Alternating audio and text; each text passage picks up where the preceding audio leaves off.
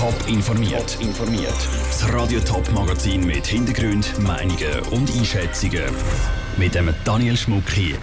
Wieso der Auftragsmord von Küsnacht auch mit einem Freispruch endet und wieso die Corona-Schutzmaßnahmen im Zürcher Milieu für hitzige Diskussionen sorgen im Kantonsrat. Das sind zwei von den Themen im Top informiert. Die Vorwürfe tönen wie aus einem Krimi. Die Küsnacht an der Zürcher Goldküste wird eine 73-jährige Ärztin in ihrer Villa umgebracht. Das Ganze, weil ihre eigene Tochter den Mord in Auftrag gegeben haben soll. Als Belohnung soll sie am Täter 300.000 Franken gezahlt haben. Passiert ist das Ganze vor vier Jahren. Heute hat das Bezirksgericht Meil ein Urteil in dem Fall bekannt gegeben. Für uns mit dabei bei der Urteilsverkündung ist Selin Greising. Selin, was für Strafen haben die Richter genau verhängt? Die Tochter der Ärztin, die umgebracht worden ist, ist freigesprochen worden. Sowohl vom Vorwurf von Mord als auch vom Vorwurf von Raub. Der zweite Anklagte, der Ex-Freund der Tochter, ist wegen Mord verurteilt worden. Er muss 19 Jahre hinter Gitter. Vier Jahre davon hat er schon abgesessen. Der dritte Anklagte ist freigesprochen worden. Er ist aber gar nicht vor Ort gewesen, weil er sich schon letztes Jahr auf Südamerika abgesetzt hat. Das, nachdem er aus der Untersuchungshaft entlassen worden ist. Wie der Ärztin genau erstickt worden ist, ist nicht klar. Laut der Gerichtsmediziner könnte auch eine Plastikfolie im Spiel gewesen sein. Hat diese offene Frage eine Rolle gespielt, dass die Richter die Tochter jetzt freigesprochen haben? Es ist ein typischer Indizienprozess Also, es gibt Hinweise, dass sie den Mörder angestiftet haben, aber es gibt keinen Beweis. Zum Beispiel haben sie im Chat von 300.000 Franken geredet. Es ist aber nicht restlos geklärt, für was das, das Geld war. Darum ist sie freigesprochen worden.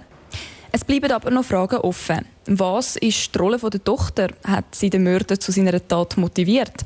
Was ist die Rolle des dritten Anklagten? Die Fragen bleiben offen. Es gibt laut dem Gericht keine Aussagen dazu.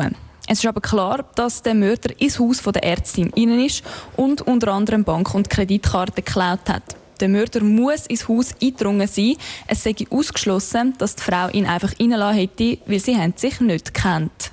Die Staatsanwaltschaft hat die Tochter für 18,5 Jahre ins Gefängnis stecken. Beim Auftragsmörder hat sie praktisch die Strafe gefordert, die er jetzt auch bekommen hat. Die Verteidiger der Anklagten die haben alle Freisprüche verlangt im Prozess. Wie haben jetzt die Anklagten auf die ganz unterschiedlichen Urteile reagiert? Die beiden Anklagten haben das Urteil relativ gefasst entgegengenommen. Die angeklagte Tochter hat erleichtert gewirkt, hat aber nichts gesagt. Der verurteilte Mörder ist auch einfach degehockt und hat das Urteil vernommen, ist dann abgesessen und hat dem Richter weiter zugelassen. Der dritte Anklagte, der freigesprochen worden ist, ist wie gesagt nicht vor Ort gewesen.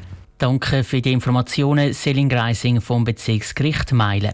Die Urteile sind alle noch nicht rechtskräftig. Die Staatsanwaltschaft hat schon angekündigt, dass sie das Urteil weiterziehen wird. Mehr Informationen zum Fall gibt es auch auf toponline.ch.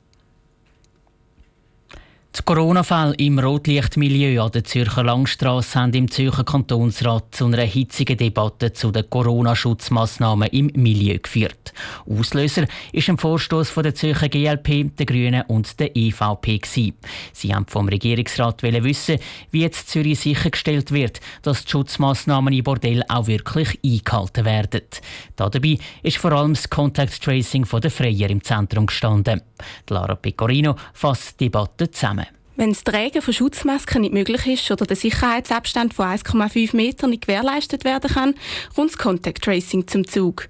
Genau darum wird das Contact Tracing zum Beispiel in Clubs oder Bars eingesetzt und eben auch im Prostitutionsgewerbe. Freier müssen dort ihre Kontaktdaten angeben.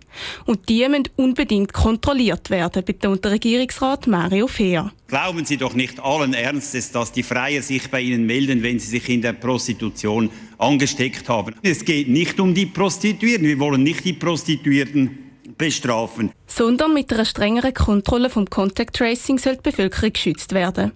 Der SP-Kantonsrätin Sibyl Marti geht die strenge Linie der Regierung zu weit. Es ist wichtig, dass Schutzkonzepte auch in der Sexarbeit umgesetzt werden. Die sollen aber nicht unverhältnismäßig streng sein. Sehr störend für uns ist aber, wenn wir bei den Sexarbeitenden päpstlicher sind als beim Papst. Die Sexarbeitenden sind keine Treiber dieser Pandemie. Es ist unredlich und wohl vor allem moralischen Gründen geschuldet, wenn hier strengere Maßstäbe angelegt werden als anderswo. Anders sieht es auf Seite der FDP aus. Sie begrüßen die Massnahmen vom Regierungsrat sehr und sprechen sich auch für eine stärkere Kontrolle vom Contact Tracing aus. Die FDP-Kantonsrätin Bettina Balmer betont aber, dass bei Verstößen auch die Richtigen gebüßt werden Maßnahmen zu ergreifen ist sehr sinnvoll und richtig. Und auch, dass die Polizeikontrollen verstärkt werden. Und ob Prostituierte und eben auch Freier zur Kasse gebeten werden bei Verstößen, da hoffe ich doch, dass die Freier zuerst in den Fokus geraten und diese in erster Linie von der Polizei gebüßt werden können. Das Anliegen hat der Regierungsrat Mario Fehr am Schluss der Debatte dann auch nochmal aufgenommen und betont, dass mit Sicherheit die Freier bei Regelverstößen in die Mängel genommen werden. Das war ein Beitrag von Lara Pecorino. Mit Konsequenzen müssen Freier zum Beispiel rechnen, wenn sie einen falschen Ausweis oder den von einer anderen Person zeigen. Konsequenzen soll es auch dann geben, wenn Freier Druck auf die Prostituierten oder die Betreiber von Sexclubs ausüben. Wie die Bestrafung dann genau umgesetzt werden soll, das ist allerdings noch offen.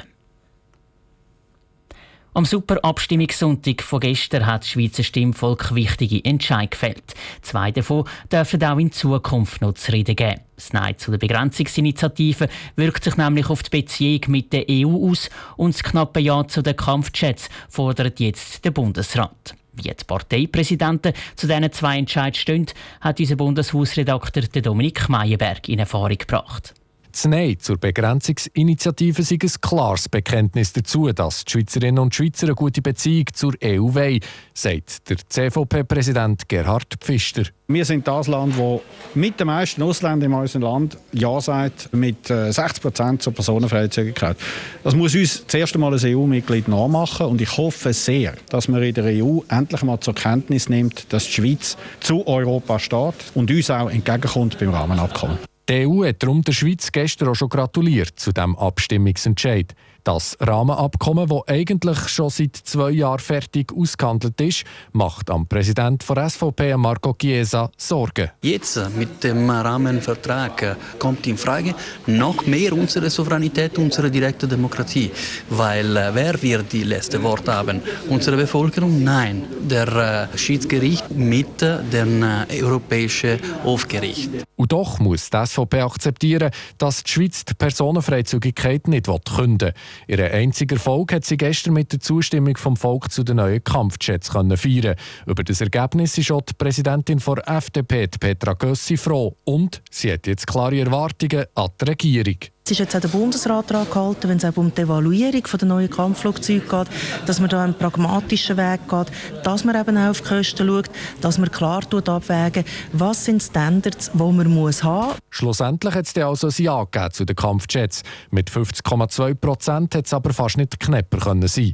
Der Fraktionspräsident der SP, der Roger Nordmann, deutet das knappe Ergebnis als klares Zeichen der Bevölkerung an die Armee. Es ist schon ein bisschen eine Grundsatzniederlage für die Armee. Sie muss über die Bücher gehen und die wahren Probleme, die wahren Bedrohungen wirklich analysieren und nicht eine Bedrohung konstruieren, die ihren Beschaffungswünschen entspricht, sondern die Beschaffungswünsche an der realen Bedrohungslage anpassen. Jetzt muss der Bundesrat entscheiden, welcher Flugzeugtyp das soll beschafft werden und ob in den Verhandlungen mit der EU ist der Bau jetzt beim Bundesrat. Top informiert, auch als Podcast. Mehr Informationen gibt's auf toponline.ch.